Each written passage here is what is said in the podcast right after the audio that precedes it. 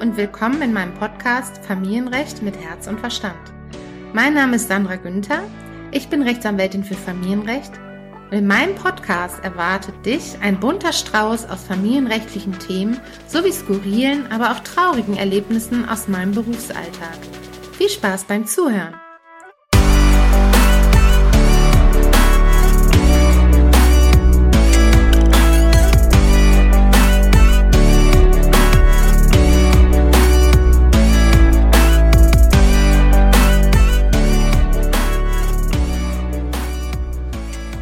Anwalt, schlechter Anwalt. Ja, heute widme ich mich einem Thema, was mir selbst sehr am Herzen liegt. Denn jeder von uns Anwälten war schon mal ein guter Anwalt oder ein schlechter Anwalt. Das liegt ja immer im Auge des Betrachters. Die Frage stellt sich ja immer, wie finde ich einen guten Familienrechtler? Wie finde ich den Anwalt, so bleibe ich wieder bei Männern, ne? ihr wisst ja, da habe ich ja das Problem, männlich-weiblich, das ist irgendwie einfacher. Wie finde ich den richtigen Rechtsanwalt im Familienrecht für mich?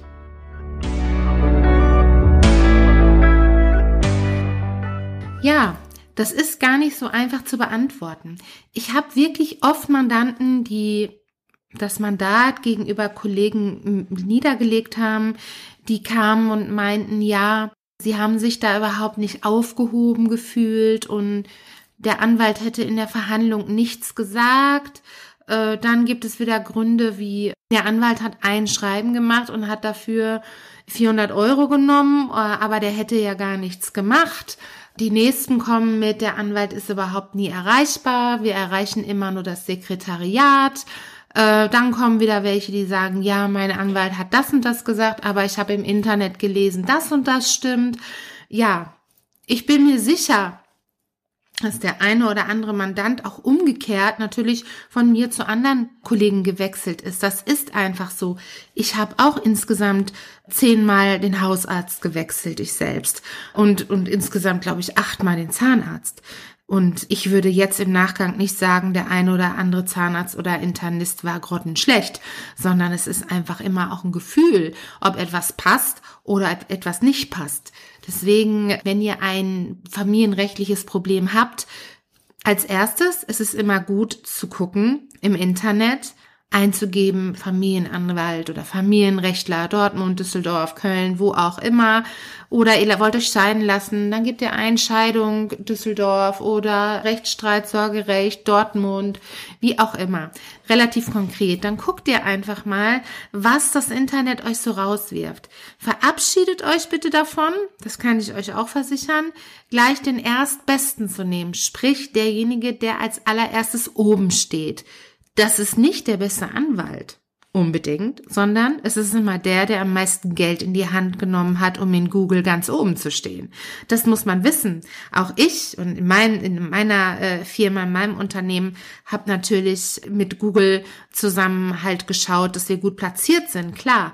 Aber letztlich ist es ganz wichtig, dass ihr wisst, nicht derjenige, der ganz oben steht, ist der beste Anwalt für dich oder für euch sondern das müsst ihr nach ganz anderen Kriterien absuchen. Ich rate euch somit, geht weiter unten, scrollt einfach runter und schaut erstmal, was will ich, ein Mann oder eine Frau? Ist es nah in der Nähe, wo ich wohne oder nicht? Was hat der für Rechtsgebiete?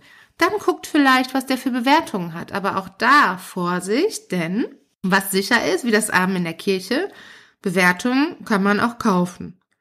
Deswegen denkt nicht, nur weil da vielleicht 130 gute Bewertungen sind, dass es unbedingt ein guter Anwalt ist. Man muss sich immer schon selber ein Bild machen. Als nächstes, wenn, wenn du dann deinen Anwalt gefunden hast, der das Foto gefällt, du die Homepage gelesen hast und dich da, jetzt kommt wieder mein Wort, abgeholt fühlst, dann anrufen und fragen, wie es denn aussieht mit einem Beratungsgespräch. Auch da ist es wichtig zu gucken, wie läuft das Ganze ab? Auch im Vorfeld zu fragen, wie teuer ist ein Beratungsgespräch? Denn das ist etwas, was du wissen musst, bevor du dorthin gehst. Wichtig ist auch zu wissen, und das ist leider, muss ich leider sagen, muss ich bemängeln, viele Menschen denken, sie kommen zum Anwalt und es kostet nichts. Das ist wirklich kein Scherz. Also das haben wir mehrfach am Tag oder, oder nee, mehrfach im Monat. Da muss man jetzt auch mal fair bleiben. Mehrfach im Monat haben wir das aber schon, dass Leute denken, es kostet nichts eine erste Beratung. Denn für die Menschen ist, ich, auf der einen Seite sagen wir immer, das gibt's doch gar nicht. Wenn du im Bäcker gehst, kostet es doch auch Geld, wenn du ein Brötchen holst. Aber auf der anderen Seite kann ich es ein bisschen nachvollziehen, weil die Menschen, die kommen, die denken, ach ja, der hat jetzt vielleicht eine halbe Stunde mit mir geredet, der Anwalt. Ja, das kann ja jetzt nicht so viel kosten. Aber das, was wir halt als Anwälte haben, ist halt unser Wissen im Kopf, was wir nicht haptisch machen können, sprich, das kannst du nicht anfassen. Dafür haben wir aber viel gelesen, lange studiert, viel gearbeitet, dass man das halt einfach weiß und abrufen kann, was die Menschen halt von einem wissen wollen. Und deswegen kostet das auch eben Geld. Ich bin mir aber sicher, dass du, der gerade zuhörst, nicht dazugehört. Irgendwie so ein Gefühl. Ja, wenn du dann deinen Termin beim Anwalt bekommen hast, hingehen und ja, dann wirst du sehen, ob das Erstgespräch so verläuft, dass du sagst, okay, das ist jemand, ähm, der mir gefällt oder eben auch nicht. Jetzt muss man natürlich da auch nicht päpstlicher sein als der Papst, denn äh, du kannst ja jetzt nicht, äh, wenn ihr sagt, der erste nicht und der zweite nicht und der dritte nicht, irgendwann muss man ja mal ankommen. Aber oft ist es ein Feeling. Man guckt auf die Homepage, sieht sich das Foto an, merkt auch schon, wenn man äh, in der Kanzlei anruft, wie die Mädchen oder Mitarbeiter äh, agieren, ob die freundlich sind, ob die zuverlässig sind, ob die Fragen schon beantworten können bezüglich des Preises. Das merkt man alles schon. Und wenn man sich dann auch in der Kanzlei noch wohlfühlt, im Wartezimmer ankommt, sich gut angenommen fühlt und man sich sympathisch ist, dann ist das schon mal die halbe Miete. Die Frage, ob man eine Frau oder einen Mann nehmen sollte im Familienrecht, ist schwierig zu beantworten. Ich habe die Erfahrung gemacht, dass sowohl als auch beides gehen kann. Äh, es gibt viele Männer, die eine Frau wollen, weil sie der Meinung sind, dass eine Frau besser dann natürlich ihre Frau wiederum versteht. Es gibt aber auch viele Männer, die einen Mann wollen, weil sie halt der Meinung sind, dass sie dann einfach anders aufgestellt sind. Anwaltschaft ist immer noch eine Männerdomäne, man mag es kaum glauben. Es gibt auch viele Männer, die einfach meinen, dass Anwälte als Männer oder Männer als Anwälte es einfach besser können. Was natürlich totaler Quatsch ist, aber wer das glauben will, soll das glauben. Ja, muss man vielleicht mal gehört haben.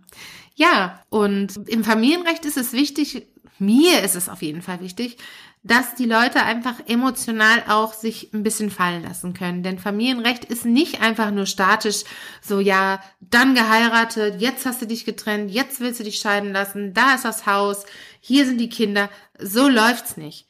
So läuft es in der Regel nicht, sage ich mal, weil die Leute, die kommen im Familienrecht, die sind meistens am Ende, die sind unten, die sind psychisch fertig also ich unten meine ich gar nicht abwertend, sondern die sind einfach psychisch ziemlich am Boden. Und da kann man natürlich nicht sagen, so, duck, duck, duck, sondern man muss natürlich gucken, dass man die irgendwie, ja, dass man irgendwie auf die eingeht, so ein bisschen empathisch ist. Die vielleicht auch mal, wenn die weinen müssen, einfach mal weinen lassen, ein bisschen tröstende Worte, dass es auch weitergeht, weil es ist nun mal so, wenn du in einer familienrechtlichen Kanzlei bist, und du trennst dich oder du, von dir wurde dich getrennt, dann ist es erstmal so wie so ein Tod, wie so ein Abschied. Das ist einfach so. Es ist ein Abschied. Ob Tod, ob Trennung, ob Entfernung, es ist ein Abschied und jeder kommt damit eben nicht gut zurecht. Und deswegen ist es wichtig, dass der Familienrechtler da auch seine, sein Augenmerk drauf hat. Ne? Es ist jetzt keine Mietsache, dein Partner, oder es ist keine Bausache, sondern es ist halt ein Mensch. Und diesen Mensch hast du geliebt und dieser Mensch ist nun weg. Und deswegen muss man halt da ganz anders rangehen. Auch wenn Kinder halt noch da im Spiel sind, ne? dann kannst du als Familienrechter nicht sagen, so ja, äh, ich behandle das jetzt hier wie eine Sache. Das funktioniert einfach nicht. Wenn du also merkst, du sitzt bei deinem Anwalt und du merkst, dass der das auf jeden Fall empathisch auch behandeln kann, das Thema, dann ist das schon mal die halbe Miete. Ne? Du musst aber auch nicht denken, dass dein Familienrechtler, der halt vor dir sitzt, dir halt Dinge verspricht, die er nicht halten kann. Auch ich muss vielen Mandanten oft Nachrichten übermitteln, die nicht so gut sind für die. Ne? Sprich, der Mann, die Frau hat sich von ihm getrennt zwei Kinder, ja, und äh, die Frau hat einen neuen Partner, dann kann ich meinem Mandanten nicht sagen, ach, das ist gar kein Problem, sie kriegen die Kinder für immer. Geht nicht, weil ich weiß einfach, dass das rechtlich nicht möglich ist. Was ich damit sagen will, ist, Wir Familienrechter machen keine Versprechen in der Regel, die wir nicht halten können.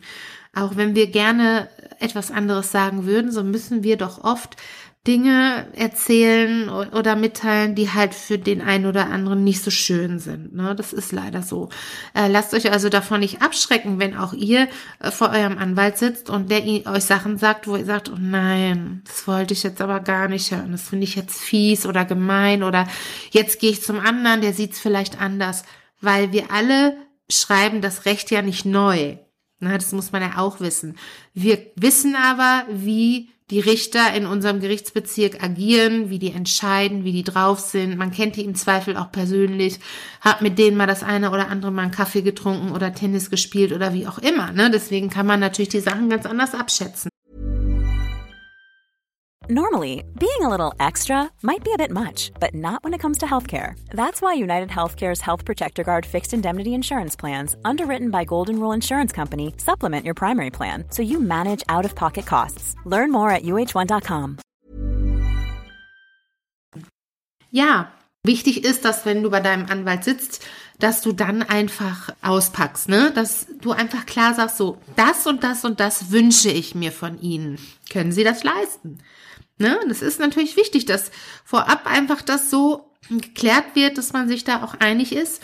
Und was auch wichtig ist, beziehungsweise als Tipp von mir für euch, wenn ihr beim Familienrechtler sitzt, fangt nicht an mit, ich habe bei Wikipedia gelesen, ich habe bei meiner Großmutter gehört, ich habe da und da gesehen. Das ist alles Nonsens in dem Fall, denn ihr sitzt ja nicht da um euch familienrechtlich beraten zu lassen und dann im Anschluss zu sagen, ja, aber auf Wikipedia steht's ganz anders. Wenn ihr sowas macht, könnt ihr euch sicher sein, dass der Anwalt, der vor euch sitzt, schon mal einen Upturn hat. Das ist einfach so. Weil das ist wirklich wahnsinnig schwierig. Ich erzähle das wirklich, ich berichte da aus Erfahrung. Und ich habe wirklich viel Geduld. Das ist misslich, wenn man jemanden da sitzen hat, der mit seinem Wikipedia-Ausdruck da sitzt und schon misstrauisch äh, die einzelnen Zeilen mitliest und dann denkt, aha, okay, jetzt sagt die Frau Günther aber was ganz anderes, was da steht. Denn sein juristischer Fall, sein familienrechtlicher Fall wurde ja von Wikipedia nicht bearbeitet. Sprich, jeder Fall ist einzigartig, jeder Fall ist anders. Und deswegen kann man nicht erwarten, dass genau dein Fall jetzt im Internet da komplett rechtlich gewürdigt wurde. Das kann man einfach nicht erwarten, weil es, es ist unmöglich. Genau deswegen sitzt du beim Familienrechtler, der deinen ganz individuellen Fall bearbeiten muss. Also wenn du nun merkst, dass die Harmonie stimmt, dann kann es in das Mandatsverhältnis Verhältnis gehen. Wundere dich dann aber bitte auch nicht, auch das sagt nichts darüber aus, ob, das, ob der Anwalt schlecht ist, wenn du den schlecht erreichen kannst. Natürlich sind wir streckenweise schlecht zu erreichen. Das ist logisch, denn wir sitzen in, in Verfahren drin, in Gerichtsverhandlungen, wir haben Mandanten, haben andere Termine und natürlich kann man da nicht immer direkt erreichbar sein. Was ich aber finde, ist, man sollte schon gucken, ob der Anwalt einen auch zurückruft. Damit meine ich nicht, dass man jetzt fünfmal am Tag anruft und fünfmal einen Rückruf erwartet. Ne, das, ist, äh, muss man auch sagen. Aber dass man auf jeden Fall weiß, okay, ich habe da angerufen, der ruft mich im Verlaufe der nächsten anderthalb bis zwei Tage zurück. Ich mache es ja sowieso ganz anders. In meiner Kanzlei gibt es eine sogenannte Notfallnummer, die wirklich auch per WhatsApp erreichbar ist, als auch telefonisch, wenn jetzt zum Beispiel Gewaltschutzverfahren sind oder die, ne, die Frau wird geschlagen oder bedroht. Da muss man natürlich kurzfristig schnell was tun. Und so ist das auch gesichert, dass man zeitnah dann auch erreichbar ist. Aber das handhabt halt jeder Kollege anders, ne? Das muss man auch wissen. Ja, geht ihr dann mit eurem Anwalt zur Gerichtsverhandlung und der Anwalt sagt nichts, das wäre natürlich schlecht. Das müsst ihr vorher mal abklären und abchecken, das werdet ihr auch ganz schnell merken. Euer Bauchgefühl wird euch sagen, ob das passt zwischen euch, ob das jemand ist, der sich einsetzt und engagiert oder ob nicht. Aus meiner Erfahrung ist es so, dass du als Rechtsanwalt selbstverständlich etwas sagen musst in einer familienrechtlichen Verhandlung. Also das geht gar nicht, dass man da den Mund nicht aufkriegt, weil dann hättest du ja auch ohne Anwalt dorthin gehen können. Ne? Also äh, das Engagement ist schon wichtig, aber auch das siehst du oder merkst du im Verlauf des Mandatsverhältnisses, ob das einfach passt ob der sich für dich einsetzt oder die, um das die mal zu nennen, oder ob der einschläft beim Reden. Ne? Dann ist es natürlich auch noch im, im schlussendlich so, Es gibt Mandanten, die sind spießig, es gibt die, die sind modern, es gibt die, die sind abgedreht und verrückt. Es gibt die, die sind schüchtern, dann gibt's die Extrovertierten, die Introvertierten, also ein bunter Strauß voller Klienten, sage ich mal so. Und natürlich passt nicht jeder Anwalt zu jedem Klient. Das ist einfach so. Also ich persönlich, wenn ich von mir reden kann, ich mag verrückte Menschen, ich mag auch bunte Menschen, ich mag auch äh, Menschen, die halt äh, auf den ersten Blick halt total crazy wirken oder viel tätowiert sind, pinke Haare haben. All sowas äh, schreckt mich nicht ab. Was aber nicht bedeutet, dass drei Straßen weiter in der Sozietät, in der Anzugsozietät, wo wirklich alles nur auf Anzug und Etikette und Kostüm ist, der Kollege rückwärts hinten rüberfallen würde, ne, wenn er so eine Mandantin hätte. Das ist einfach so. Mich wird man nie im Anzug oder im Kostüm sehen in, in der Kanzlei, da fühle ich mich einfach nicht wohl drin. Dementsprechend bin ich mir sicher, habe ich auch weniger Anzugklienten oder Mandanten. Das ist einfach so. Was ich damit sagen will, ist, Anwalt oder beziehungsweise Mandant findet seinen Anwalt. Das ist einfach Bauchgefühl. Man merkt es einfach. Genauso wie ich weiß mittlerweile, dass ich bei der Zahnärztin, bei der ich bin, bleiben werde, weil es einfach passt von der Chemie. Ne? Und äh, da muss man sich wirklich, wirklich auf sein Gefühl verlassen. Also das erste ist, Du hast ein familienrechtliches Problem. Du gehst ins Internet und googelst ein bisschen, guckst dir die Homepages aus, entscheidest dich, ob Mann oder Frau, machst einen Termin, fragst, wie teuer die Beratungsgebühr ist, setzt dich dann dahin, guckst, guckst auch mal auf Mimik, Gestik, schaust, bist du angenommen oder nicht, wie sieht das aus, kann er dich emotional auffangen oder ist er abgeklärt, äh, das sind all diese Punkte, wo du halt gucken musst, ne? Und wenn du das dann alles gemacht hast, dann kannst du dich im Grunde gut zurücklehnen, weil dann weißt du, dein Anwalt macht das schon, du weißt, du bist in guten Händen. Wenn es am Ende gar nicht klappen sollte, kannst du immer auch den Anwalt wechseln, sprich das Mandatsverhältnis beenden, was dich aber nicht davon entbindet, die bisherige Tätigkeit deines gegenwärtigen Anwaltes äh, zu bezahlen, sprich zu honorieren. Ne? Da gibt es auch dann immer eine Rechnung. Auch das sollte mit dem Anwalt abgesprochen werden. Ein guter Anwalt leistet Transparenz, das heißt, er macht transparent, wie teuer seine Leistung ist und hält damit nicht hinterm Berg. Das ist auch immer wichtig, dass man von Anfang an weiß, wo bin ich da, wo stehe ich finanziell, was ist möglich, kriege ich Beratungshilfe oder muss ich selbst bezahlen. Das sind alles so Dinge, auf die ihr achten müsst.